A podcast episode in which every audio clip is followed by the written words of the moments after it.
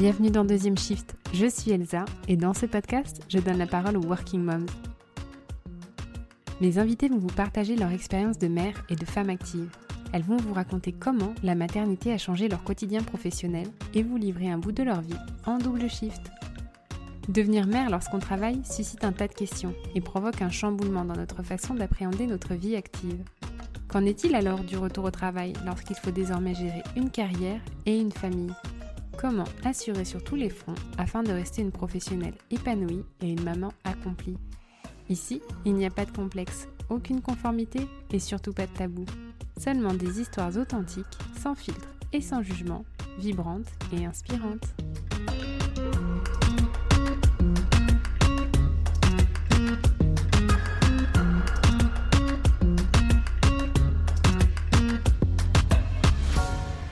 On connaît toutes et tous les contes populaires tels que Blanche-Neige ou encore Cendrillon, dans lesquels l'héroïne fait face à une belle-mère tyrannique et cruelle. Malheureusement, ce genre de situation n'existe pas que dans les contes. Elisabeth l'a vécu. Après la séparation de ses parents, Elisabeth a vécu un temps chez son père et sa nouvelle conjointe, qui l'a maltraitée durant plusieurs années. Elle s'est donc construite en tant que femme, entre un père qui a fermé les yeux face à l'inacceptable et une mère avec qui la relation a toujours été très compliquée. Difficile pour elle alors de s'imaginer devenir maman un jour. Mais le dessin a mis sur son chemin un homme qui est devenu son mari et avec qui elle a eu l'envie de fonder une famille. Encore une fois, le chemin vers la maternité ne s'avère pas être un conte de fées.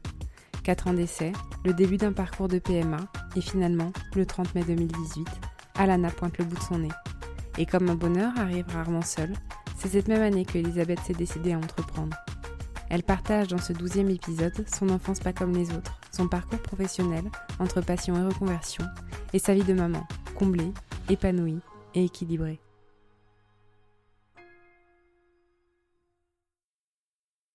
Salut Elisabeth Bonjour Comment tu vas? Bien, et toi? Ça va super bien et je suis très très contente euh, d'être avec toi euh, pour un nouvel épisode de Deuxième Shift. Ah bah, ravie également. Je te propose que qu'on démarre par ta présentation, si tu peux me me dire, euh, bah, qui tu es, où tu habites, dans quoi tu travailles et euh, quel âge, euh, ont tes enfants? D'accord, alors, bah, moi donc c'est Elisabeth. j'habite, le sud de la France, dans le le sud du Luberon, dans une petite commune qui s'appelle La Tour d'Aigue, à 30 minutes d'Aix-en-Provence. je suis à mon compte, je suis à la fois photographe et formatrice en communication.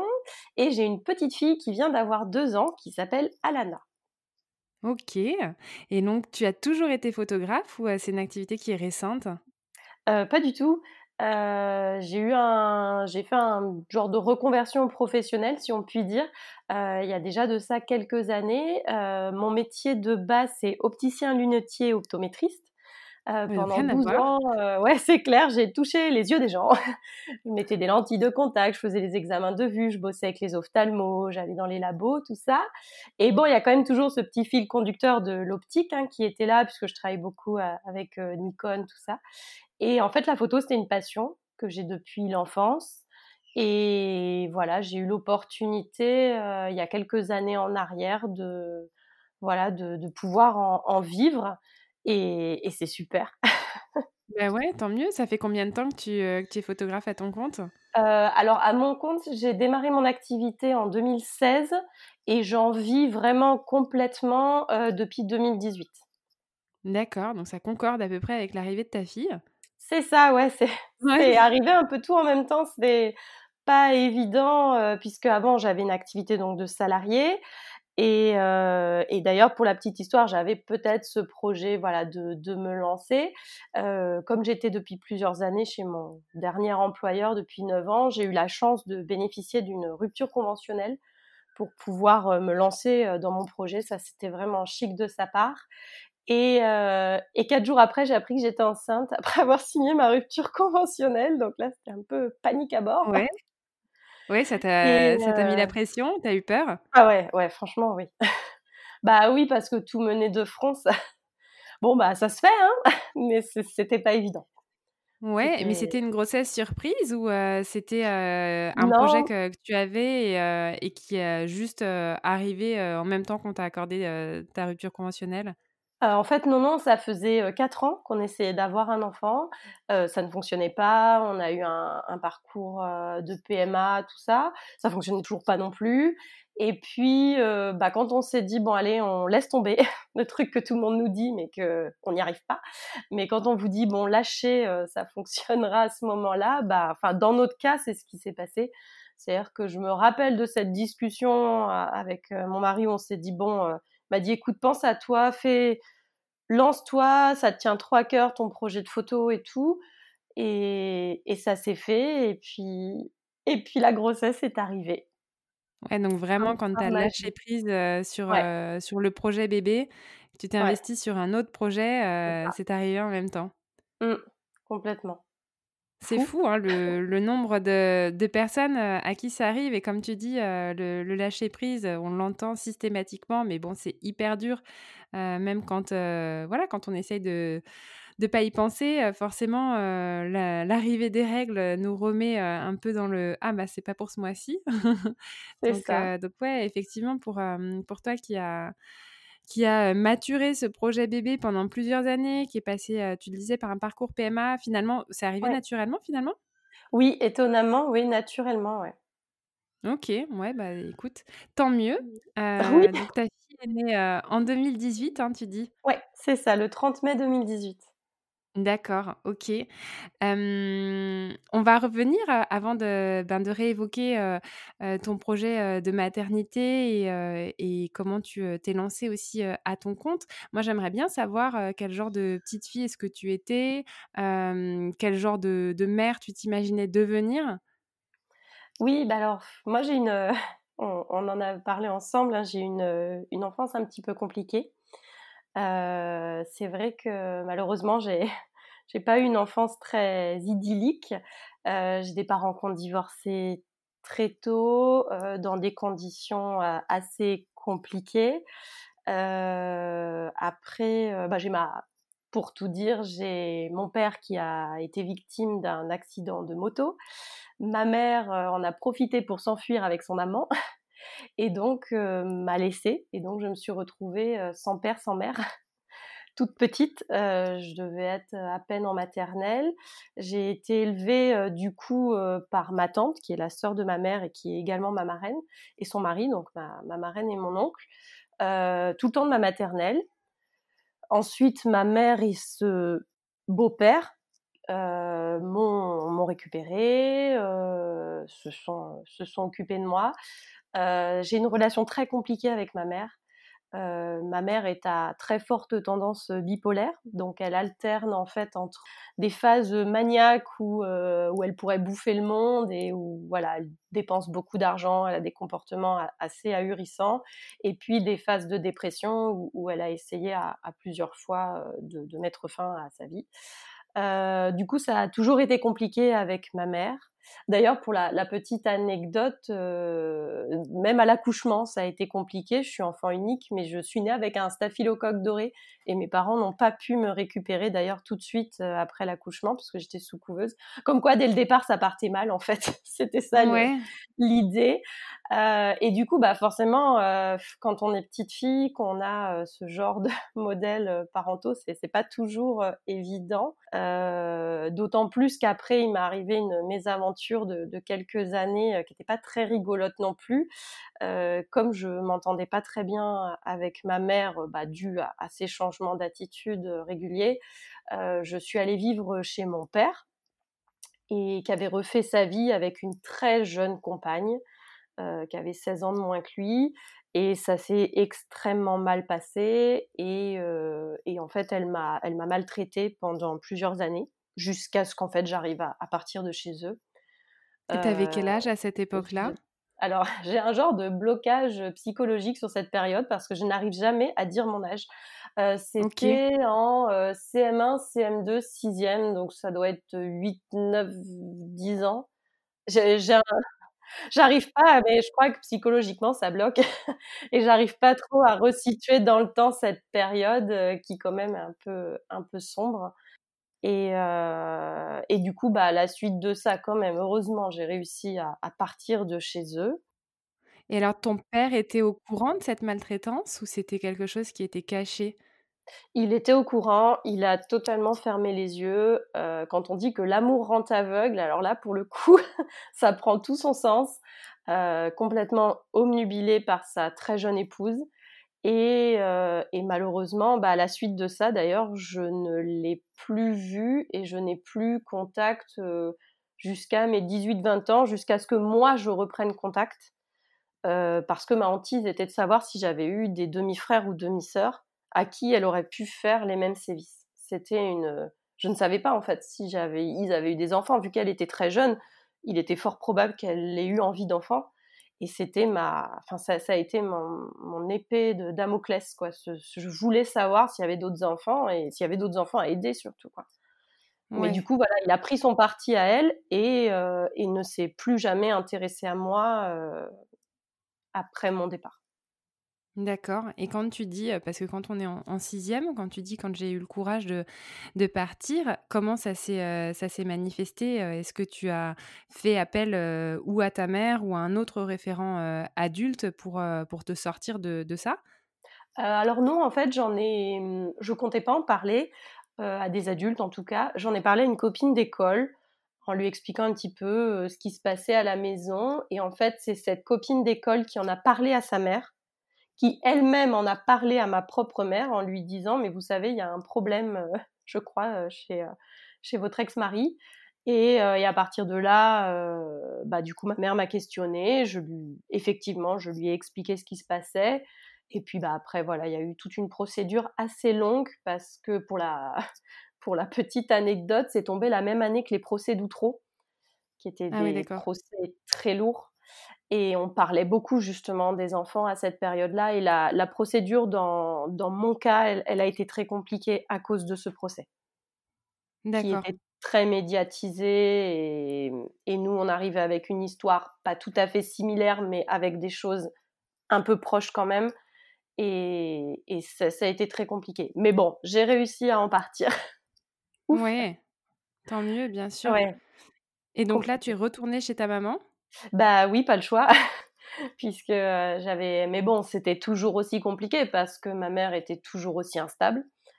Et, et je me rappelle d'ailleurs m'être faite à l'époque une promesse. je m'étais promis de ne pas avoir d'enfant. Par rapport à ce que j'avais vécu, en fait.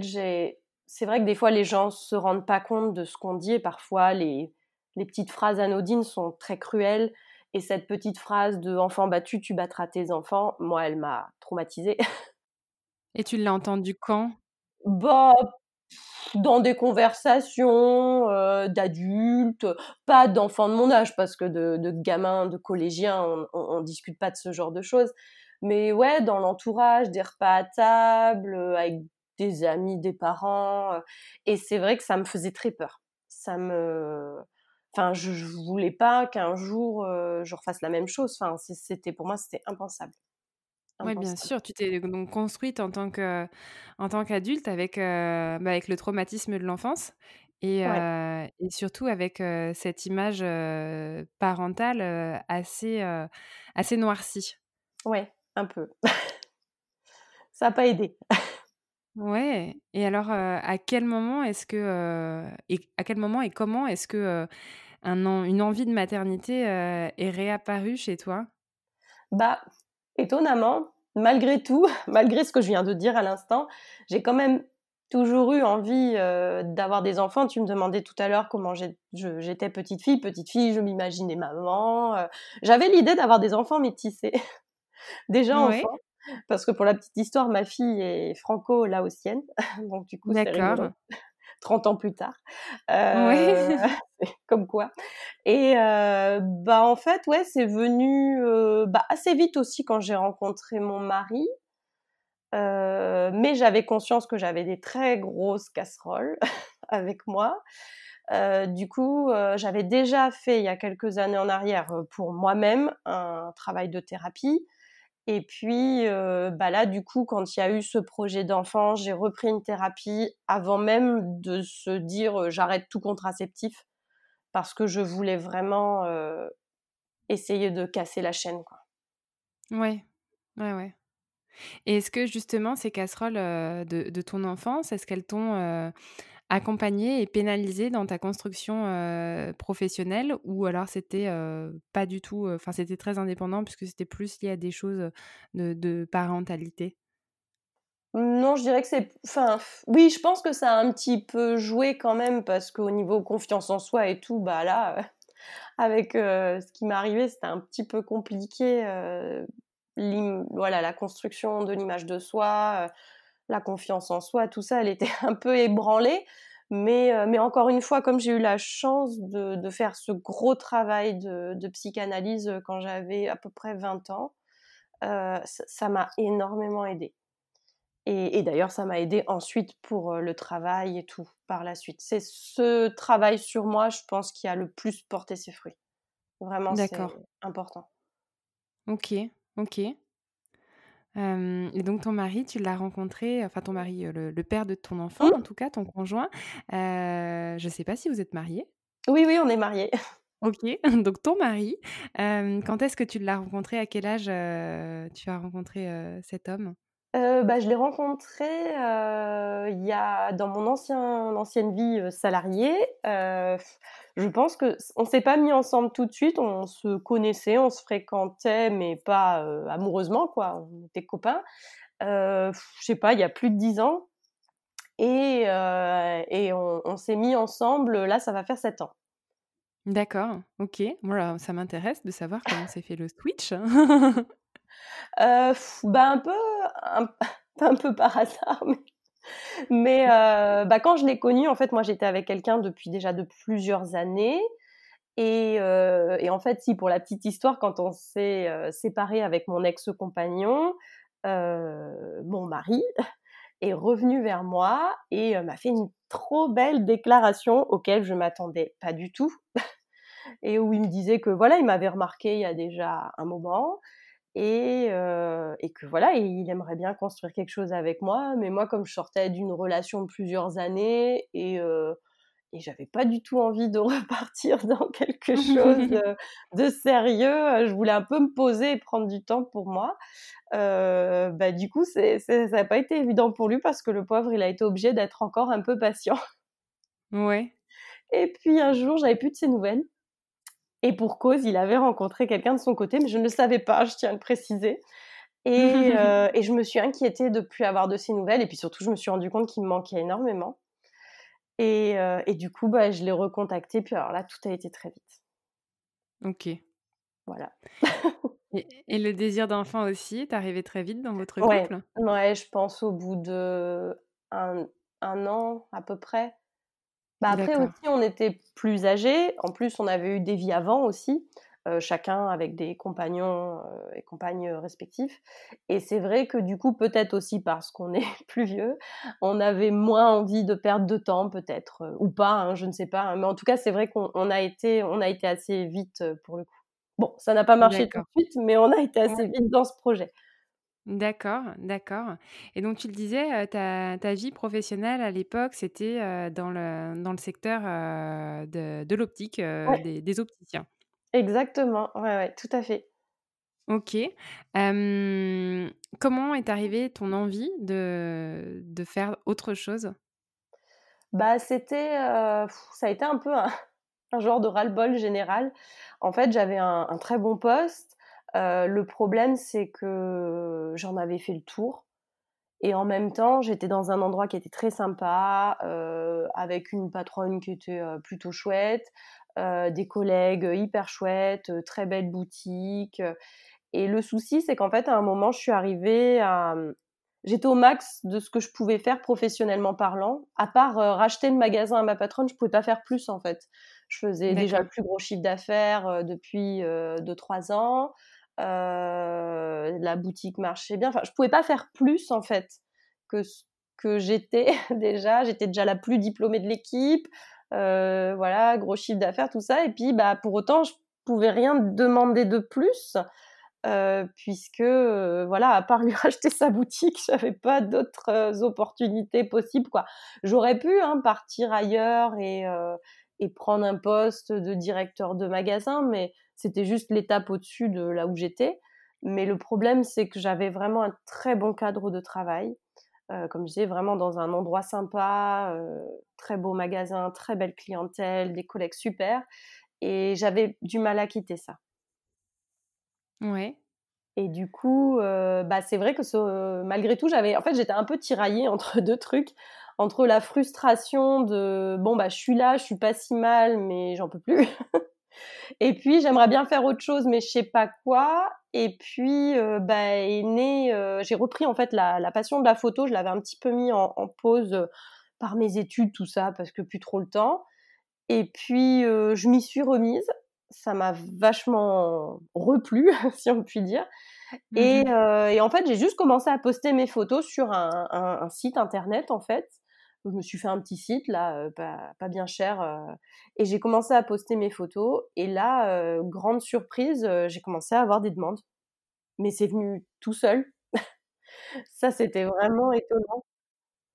Co comment ça s'est passé? Il y avait un référencement que tu avais fait, via ton site ou, c'est vraiment, Oui, bah bah, j'avais un peu travaillé là-dessus parce qu'en plus, alors je suis de nature assez curieuse et c'est vrai que mes parents, pour le coup, m'ont toujours enseigné, soit on fait les choses bien, soit on les fait pas. Et c'est vrai que même mon petit site, quand, je l'ai fait, j'avais voulu bien le faire. Donc du coup, j'avais un joli logo, j'avais, bah, des photos de bonne qualité, et puis effectivement, j'avais un petit peu travaillé le référencement de mon site avec ce que je connaissais à l'époque, hein. Je suis pas du tout référenceur de métier, hein, mais j'avais un petit peu regardé ce qu'il fallait faire, les mots-clés, les machins, les trucs et c'est vrai que j'ai eu cette chance d'être, trouvée, bah, par ce biais, en fait, par, le biais du du site et et j'ai eu comme ça une première demande, puis 2, puis 3, c'était dingue, quoi. et c'était plutôt des particuliers qui te contactaient pour des événements privés ou directement ça a été des clients, plus institutionnels, des marques? Et ben alors la chance que j'ai eue, c'est que ça a été directement des marques. Ça, ça a été, assez fantastique et encore plus inespéré. J'ai eu, mon premier client, c'était un gros client en 2016 ou 2017, je ne sais plus. C'était une, société qui s'appelle Compagnie de Provence, qui est basée ici, non loin d'Aix-en-Provence, qui fait, du savon liquide, dans des flacons, plutôt jolis et qui m'ont du coup, bah, commandé des photos pour, de leurs produits quoi et puis et puis, bah, après c'était parti. Ouais, bien sûr et tu avais une structure, commerciale derrière pour te permettre de facturer ou, c'était vraiment une passion, et simplement tu avais mis en avant avec un un site qui était, qui était chouette? Non, bah, c'était vraiment une passion et du coup, bah, j'ai vite pris un statut d'auto-entrepreneur, parce que c'était facile et et que ça me m'évitait de monter une société, tout ça. Puis je savais pas trop où ça allait me mener, quoi, hein. Mais c'est vrai que du coup, bah, l'année 2017, elle a elle a été un petit peu dure parce que j'avais mon job à temps plein, heu, d'optométriste, heu et opticienne. Ah, je faisais, heu, 43 heures à la boutique et puis dès que j'avais un peu de temps, les week-ends, mes jours de repos et ben, je faisais, les photos pour mes clients. Donc ça donnait des grosses semaines. Ouais, bien sûr. Et alors ça, c'est une question parce que je sais que dans beaucoup de contrats, que moi j'ai vus, de par mon expérience de recruteur et ensuite en interne, il y a parfois des clauses, dans les contrats, d'emploi, qui sont des clauses d'exclusivité professionnelle, donc même pas, uniquement sur, sur le secteur d'activité, mais que l'activité, rémunératrice provienne exclusivement, de, de l'activité professionnelle qu'on a avec l'employeur, pour lequel on on travaille, principalement. Est-ce que toi, c'était quelque chose, avec lequel tu as dû, un petit peu, moduler avec ton employeur ou il y avait pas ce genre de clause dans ton contrat à toi? Heu, alors j'avais regardé, j'avais pas ce genre de clause et puis, très rapidement, en fait, j'ai parlé de mes activités à mon employeur, qui trouvait ça super. Après, je pense qu'elle s'attendait pas à ce que ça prenne autant de place que ça en prend aujourd'hui, mais elle m'a même, d'ailleurs beaucoup encouragée. Elle trouvait ça très chouette, donc c'est vrai que là-dessus, j'ai eu beaucoup de chance. C'est vrai que tant que ça empiétait pas, en fait, sur le travail, salarié, aucun problème. Ça, j'ai eu de la chance. D'accord. OK, bon, bah, top, top. Tout ça donc en parallèle d'un projet bébé qui aboutit pas? Ouais, exactement. Ouais, ouais, ça a été un petit peu Comment tu le vivais, au niveau du travail? Bah, au niveau du travail, j'avais tellement la tête dans le guidon que l'avantage de ces grosses semaines, ça me permettait quand même de m'échapper, de pas trop y penser. Euh, c'est vrai que voilà, comme j'étais tellement à bosser à 300 000 à l'heure, euh, ça m'évitait de trop déprimer sur le fait que ça fonctionnait pas, même si euh, il y a eu des hauts et des gros bas hein, sur quatre ans. Hein. Euh, mais c'est vrai que bah, justement, ça a été un peu euh, le fait de me lancer dans cette nouvelle activité, ça m'a permis aussi un peu de me sortir la tête de ce projet bébé qui fonctionnait pas. C'était devenu un peu ça mon bébé aussi quelque part. C'était euh, mes photos, mes mises en scène, mon stylisme pour les marques. Là, bah, c'était mon bébé, quoi. Ça, c'était chouette. Mmh. D'accord. Et, au niveau de ton couple, ça se passait comment entre toutes ces activités professionnelles et puis, et puis un parcours de PMA, des essais bébés qui, qui tardent à venir? Bah alors nous, c'est vrai que je trouve que les épreuves nous renforcent. C'est vrai que moi j'ai la chance d'avoir un, super mari et qui m'a jamais lâché, qui m'a toujours soutenu. C'est vraiment mon pilier plus plus. Euh, et qui, euh, ouais, qui, qui, me motivait euh, les jours où j'étais fatiguée, qui savait aussi parfois me dire là, tu devrais peut-être t'arrêter. et du coup, non, non, au contraire, il, il m'a vachement, vachement soutenu. Et puis, bah, ce qu'on a vécu de ces quatre ans, entre autres avec le parcours de PMA, qui est quand même quelque chose d'assez lourd, hein, ça nous a encore plus renforcés, moi, je, enfin, je trouve. Hein. Ça, ça nous a vraiment aidé encore plus. Après, je peux comprendre qu'il y ait des couples où ça éclate, hein, parce que c'est quelque chose qui est dur quand même. Euh, et puis voilà, surtout si c'est l'un qui a des problèmes et pas l'autre, ce qui est un petit peu notre cas.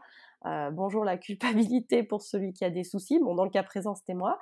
Euh, lui, pas du tout. Donc bon, bouf. Mais il m'a jamais fait ressentir la moindre culpabilité, jamais me dire ah ça marche pas, c'est de ta faute. Au contraire, il a toujours été super vachement encourageant, vachement bienveillant. ça, c'est, c'est, c'est une chance. Hein. Donc ça t'a effectivement conforté aussi dans le fait que c'était, la bonne personne avec qui avancer dans ta vie, j'imagine? Ah ouais, complètement, complètement. OK. Est-ce que, tu parlais un petit peu plus tôt, de, mmh, de ce travail thérapeutique que tu as engagé avant même mmh d'arrêter ta contraception. Est-ce que tu l'as, continué tout au long de de, ton entreprise pour devenir mère ou est-ce que tu l'as arrêté à un moment? Euh, non, je l'ai continué quand même un moment. J'ai arrêté les séances. Euh, alors, je voyais une kinésiologue, euh, pour être exact, à ce moment-là. Et en fait, elle m'a. C'est elle qui a mis fin aux séances. je devais être enceinte de genre 6-7 mois. Et elle m'a dit Non, mais maintenant, tout va bien. Donc maintenant, c'est bon, on ne se voit plus. moi, je dis ah, mais vous êtes. alors, est-ce que tu peux m'expliquer? Est-ce que tu peux m'expliquer ce que c'est qu'une kinésiologue? Euh, alors c'est un peu étonnant comme pratique. J'espère que je vais réussir à bien l'expliquer et que s'il y a des kinésiologues un jour qui écoutent, ils vont pas se dresser les cheveux sur la tête en disant que j'ai dit n'importe quoi. Euh, mais en gros, si on décomposait euh, la personne qu'on est en deux sphères, il y a la sphère corporelle et puis il y a la sphère, comment dire, on va dire intellectuelle.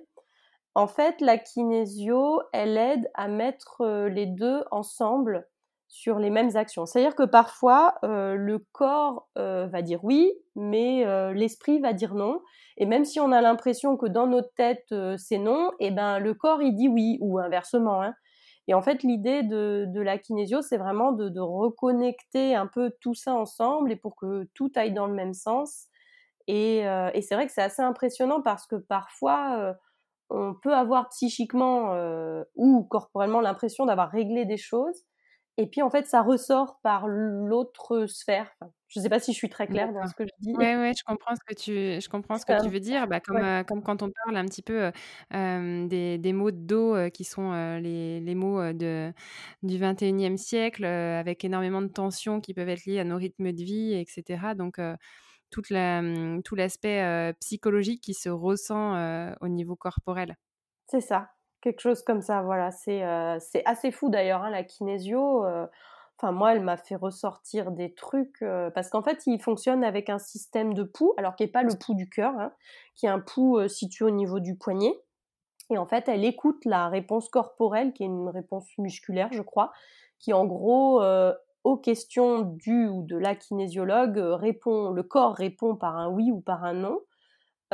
donc nous, on ne parle pas. Hein. Et, par contre, il ressort des trucs, mais c'est bluffant. Hein. C'est assez. faut être préparé hein, quand même. Ouais. Et comment tu avais entendu parler de, cette pratique-là?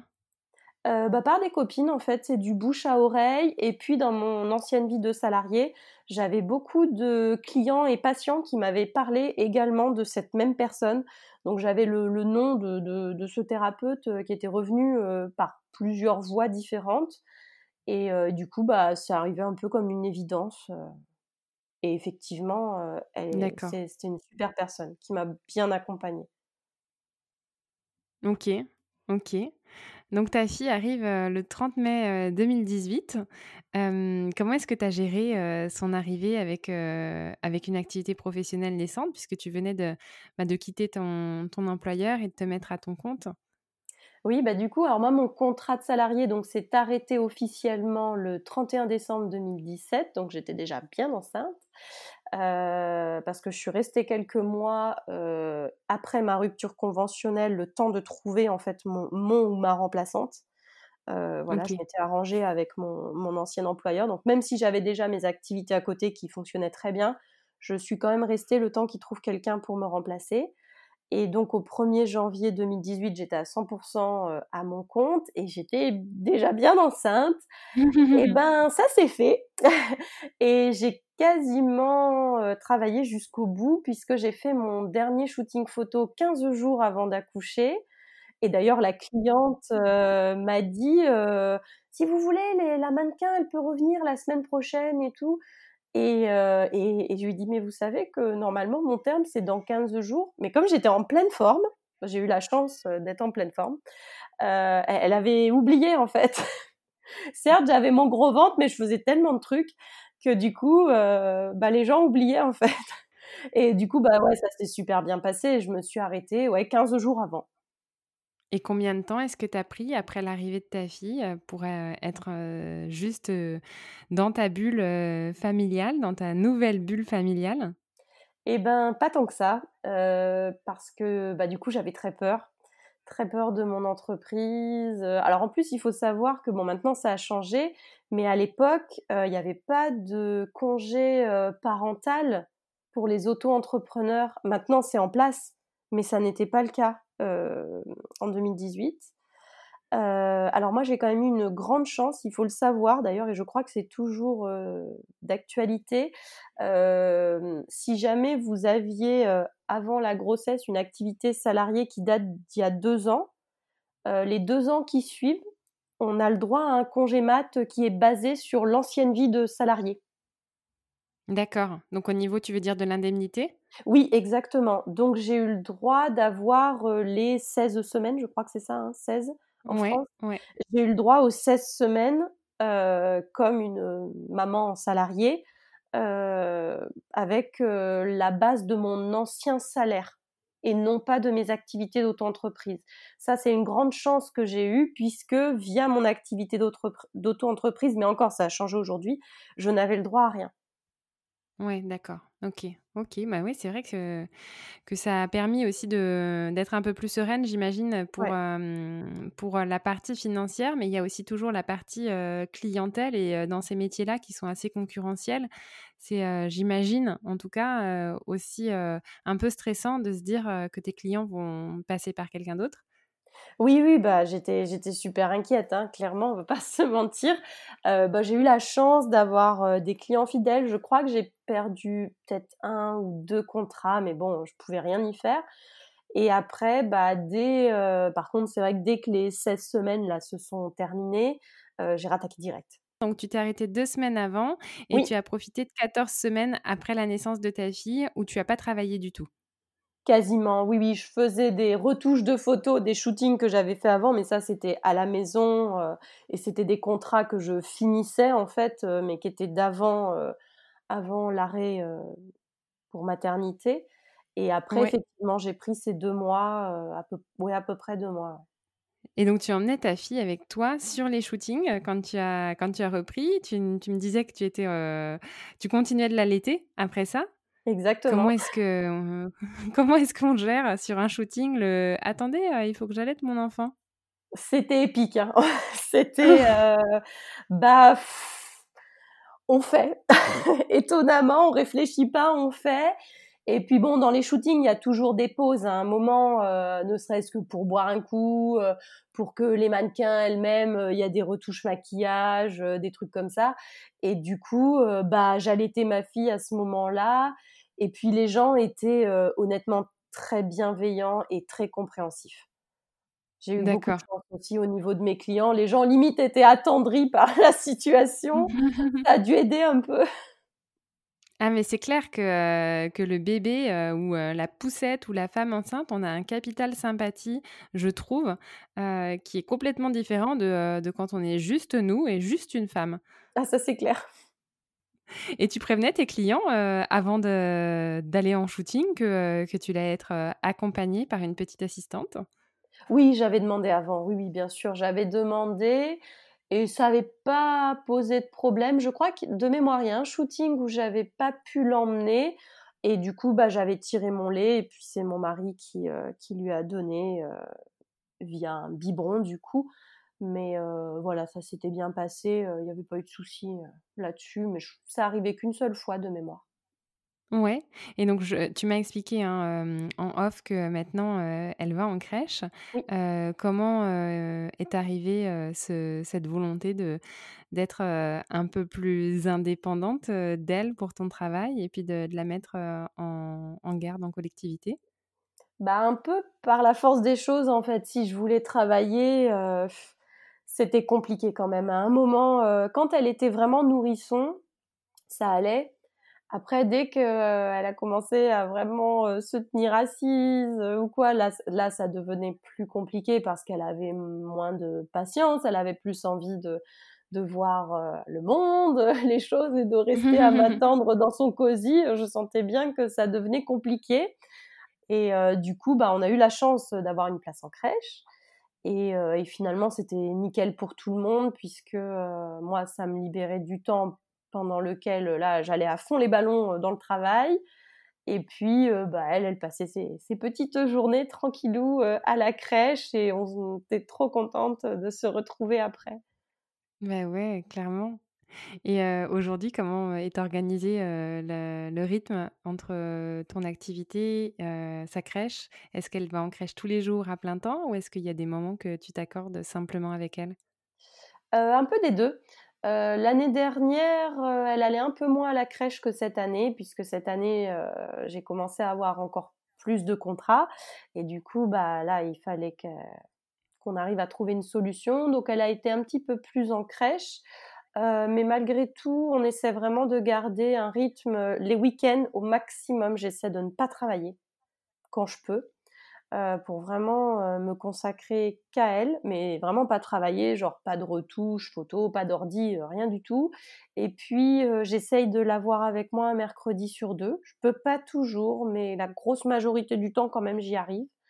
Et, là pareil, c'est vraiment une journée off quoi, de travail où là du coup bah voilà, on fait notre petite vie. Oui, donc vraiment, tu dédies quand même des temps, euh, soit le week-end, euh, soit ce mercredi sur, euh, sur deux, pour être exclusivement avec, avec ta fille. Ouais, pour moi, c'était important. Je m'étais dit, voilà, je... si je dois bosser comme une tarée le reste du temps, c'est pas un problème. Mais quand je suis avec elle, pour moi, c'était important d'être avec elle. Et pas être là, comme j'ai pu le faire au début, quand elle était tout bébé, à penser que j'arriverais bien à concilier les deux. C'est-à-dire que je travaillais, mais en même temps, elle était à côté. En fait, j'étais ni bien, ni dans l'un, ni dans l'autre. Je culpabilisais de pas être à 100% avec ma fille, et en même temps, je culpabilisais de pas bien travailler. J'arrivais pas bien à faire les deux. Donc, je me suis dit, bon, stop, on arrête. Euh, là, t'es ni efficace au travail, euh, ni à 100% en tant que mère, et, et après, tu culpabilises. Donc du coup, maintenant, je vraiment euh, le temps du boulot, c'est le temps du boulot. Certes, très fort parce que du coup, il faut envoyer du bois hein, tant qu'elle n'est pas là. Et mais par contre, voilà, quand elle est là, là, il y a vraiment, il y a pas d'ordi, il y a pas d'appareil photo, ou alors si pour le plaisir de faire des photos d'elle. Mais voilà, ça, pour moi, c'était important. Et puis ça, ça a enlevé bien des frustrations du coup. Ouais, OK, OK. Et donc tu dirais aujourd'hui que tu as trouvé la bonne balance entre cette vie pro et, et ta vie de maman? Ouais, ouais, je pense maintenant, ouais, vraiment, oui. Très bien, bah, écoute, parfait. Et justement, cette, cette, heu, ces casseroles que tu avais de ton enfance, est-ce que, aujourd'hui elles te suivent encore? Ou, est-ce que tu as vraiment fait la paix avec, ce que tu as vécu? Enfin, fait la paix en tout cas? Est-ce que tu as accepté que, ce que tu as vécu fait partie de ton passé et que ça n'a plus, en tout cas sa place dans ta dans ta façon de de parenter aujourd'hui? Alors les 2, heu, la paix avec, moi-même, oui, ça c'est sûr. Après malheureusement avec, la maternité, mon bébé qui grandit, je vois quand même qu'il y a des choses qui me reviennent, ça me renvoie beaucoup de choses et c'est parfois un peu un combat quotidien quand même de me dire, heu, de pas reproduire. Alors je je sais très bien, ça c'est une conviction, je je ne vais jamais, heu, rouer de coups ma gamine, je ne vais jamais, heu, l'enfermer toute une nuit dans la cave comme c'est des choses que j'ai pu connaître enfant.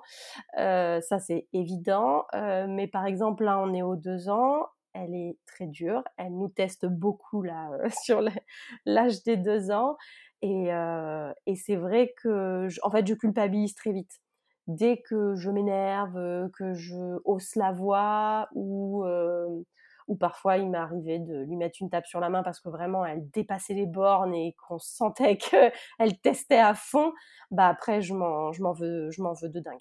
Ça par contre, j'ai pas encore réussi à, mmh j'ai toujours peur en fait que mes mes comment dire? Mes ma non-gestion de de ça, heu, soit due à mon histoire. Même si en en discutant avec d'autres copines mamans qui ont pas du tout eu l'enfance que j'ai eue et heureusement pour elles, je vois qu'elles s'en sortent ni plus ni moins bien et qu'elles gèrent exactement de la même façon. Heu, j'ai toujours cette crainte de me dire: «Oh est-ce que c'est parce que j'ai connu ça enfant que je m'énerve? Mince, je devrais pas m'énerver», heu, ça j'ai encore un peu de mal avec ça. D'accord, OK, OK. Donc là, cet équilibre-là, il est pas encore, heu, pas encore complètement trouvé? Non, j'espère, hein, avec, heu, avec les années ou pas. Peut-être que c'est quelque chose qui qui me restera toujours et je passerai ma vie à me remettre en question. Mais en même temps, encore une fois, en en discutant autour de moi avec, heu, d'autres parents qui, voilà, ont eu des histoires et des enfances, totalement classiques, je me rends compte qu'ils se remettent presque tout autant en question. Donc des fois, je me dis: «Bon, c'est peut-être pas ça». Mais c'est vrai que j'ai toujours un peu cette crainte. Ouais, et je crois qu'effectivement la remise en question, comme tu le dis, heu, ça fait partie de du rôle de parent et et ça fait partie du package, heu, quelle que soit, l'histoire. Mais je peux comprendre que que ton histoire très particulière, te te pousse à la remise en question d'une manière, encore plus encore plus différente. Ouais, c'est ça. J'espère, hein, que j'y arriverai, hein, mais bon, pour l'instant, pas encore. OK. Merci pour, heu, pour tout ce que tu as partagé, heu, avec moi. Heu, avant qu'on se quitte et qu'on clôture, cet épisode, je te propose de passer sur l'interview en double shift et mh. heu et donc comme tu le sais sûrement, le 1er shift, c'est le shift professionnel, le shift, au boulot.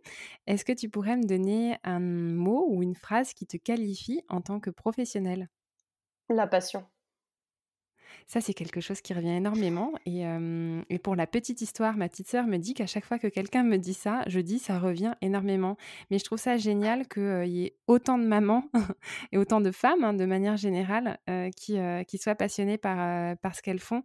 C'est, chouette de que ce soit finalement le mot qui revienne le plus souvent et pas le mot, je dirais débordé ou ou, désorganisé. Mais non, c'est vraiment la la passion qui, qui revient. Oui, puis de vivre de sa passion, moi je trouve qu'aujourd'hui c'est un luxe, sans prix, quoi. Bah, ouais, carrément, carrément. Bon, c'est pas pour autant que que tu travailles moins ou qu'on travaille moins quand on vit de sa passion, Oh non, travaille plus! mais au moins ça permet d'être dans des conditions qui sont, des conditions hyper favorables. Oui, complètement. OK, quel genre de pause déjeuner, toi, est-ce que tu prends pour la deuxième question? Est-ce que c'est une pause déjeuner hyper rapide ou est-ce que c'est plutôt, avec les copines ou, avec des collègues, des des clients, au resto? Les 2, ça dépend des jours, mais c'est vraiment les 2.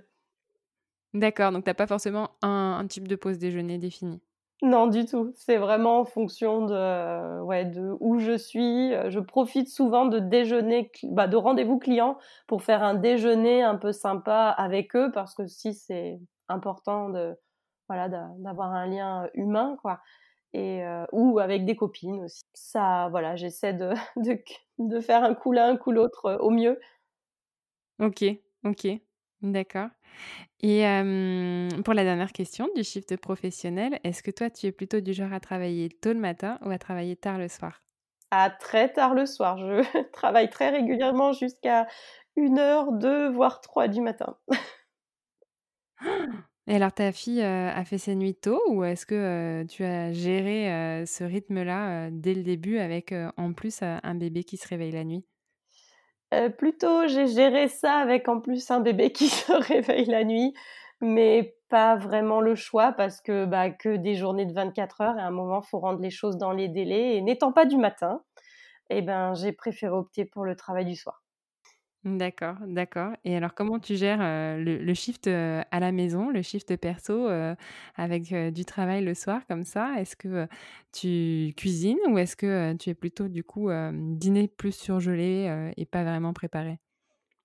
Non, on cuisine, après on voilà, ça peut être mon mari aussi qui cuisine et sinon moi et puis, bah, après manger, je me remets à travailler.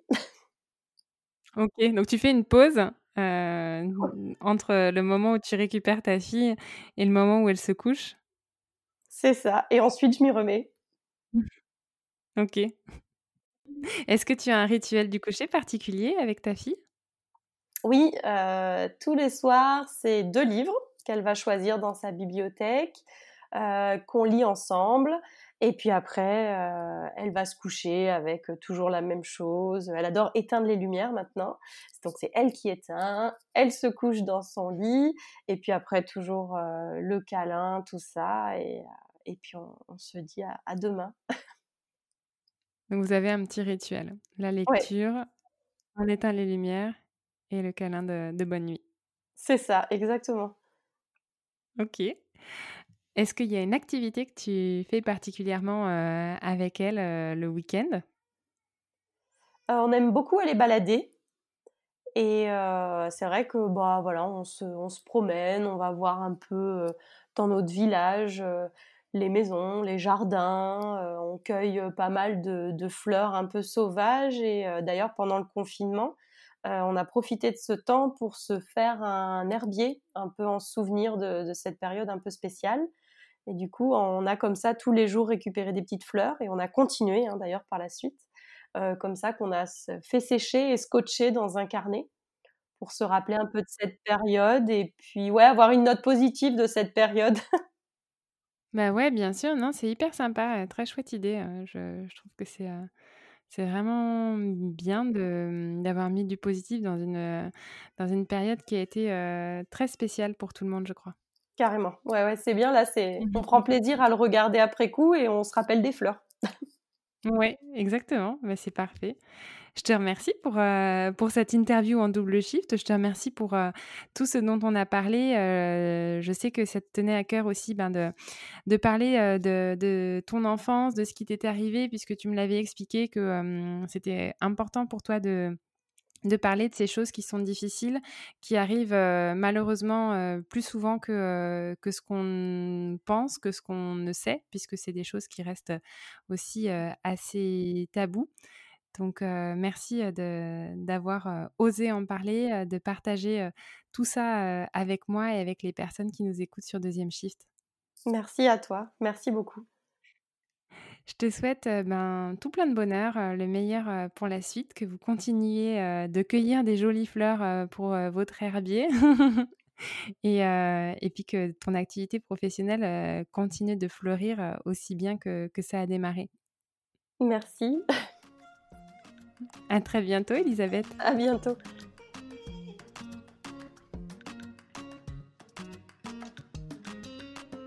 Ce douzième épisode est terminé. Encore une histoire pleine d'émotions et d'authenticité. Merci d'avoir suivi cet épisode ainsi que les 11 qui ont précédé. Merci aussi à toutes les personnes qui m'ont rejoint sur Instagram pour suivre l'actualité du podcast ainsi que mes propres aventures de Working Mom. Vos partages, vos messages et votre soutien me font toujours extrêmement plaisir. Alors n'hésitez pas à continuer de parler du podcast autour de vous et sur vos réseaux sociaux pour faire grandir la communauté Deuxième Shift. Nous, on se retrouve à la rentrée, après une pause d'été bien méritée. Profitez de votre été, prenez soin de vous et je vous donne rendez-vous en septembre pour de nouvelles histoires de Working Moms.